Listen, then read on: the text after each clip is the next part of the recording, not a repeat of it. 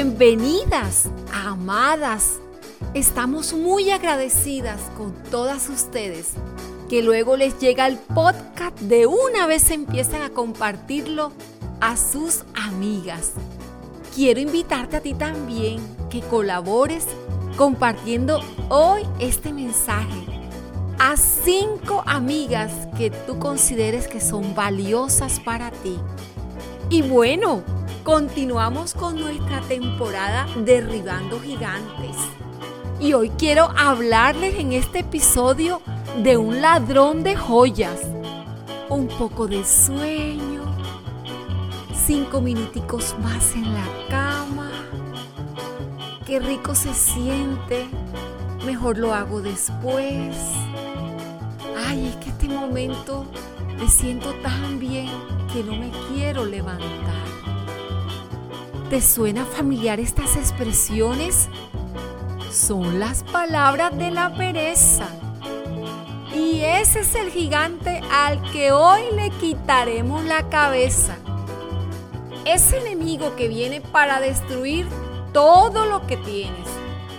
Y es que todo cuanto conseguimos, sea material o no, requiere cuidado y mantenimiento. Pero el gigante de la pereza logra que se pierda. La pereza es actuar con desgano, es vivir de manera desapercibida, dejando que la vida sea como venga. ¿Has escuchado eso? Como venga, como venga el día, como venga el mes. La pereza es atrevida y nos hace decir que lo que tenemos y somos es lo que nos tocó.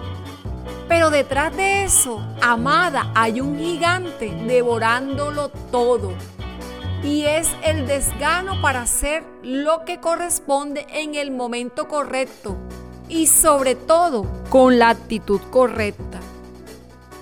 Pereza no es solo dejar de hacer, sino también hacerlo a medias. Observa conmigo en Eclesiastés en el capítulo 10, versículo 18. Por negligencia se cae el techo y por pereza tiene goteras la casa.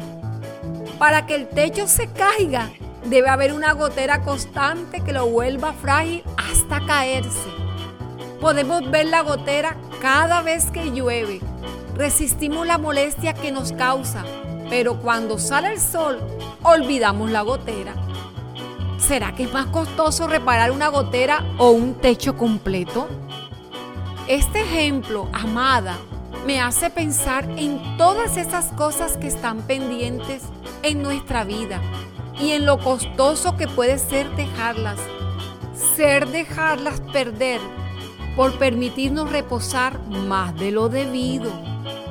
Amada, cuando hay una área en mi vida en la que está estancada o en la que no estoy bien, sin duda esto me va a afectar al gigante de la pereza se le vence con el esfuerzo. Esa milla extra que hace la diferencia entre un buen resultado y un resultado perecedero. Para salir de la pereza tendrás que incomodarte y eso es lo que quiero hacer en este día. Pero el resultado de hacerlo es hacer brillar lo que ya tienes y lograr fortalecer tu carácter lo suficiente para que adelante nada te sea imposible. Necesitamos esfuerzo para crecer en todo aquello que nos determinamos. No hay premio sin esfuerzo. El resultado merece la pena. Cuando cumplimos con nuestras responsabilidades, dando lo mejor de nosotras, ahí hay tanta bendición. Y quiero invitarte hoy a pasar a la acción. Sí, es la mejor forma de ser libre del gigante de la pereza. Recuerda que te estoy esperando en mi grupo de Facebook Amadas con Edith. Quiero verte. Amada, te llevo en mi corazón.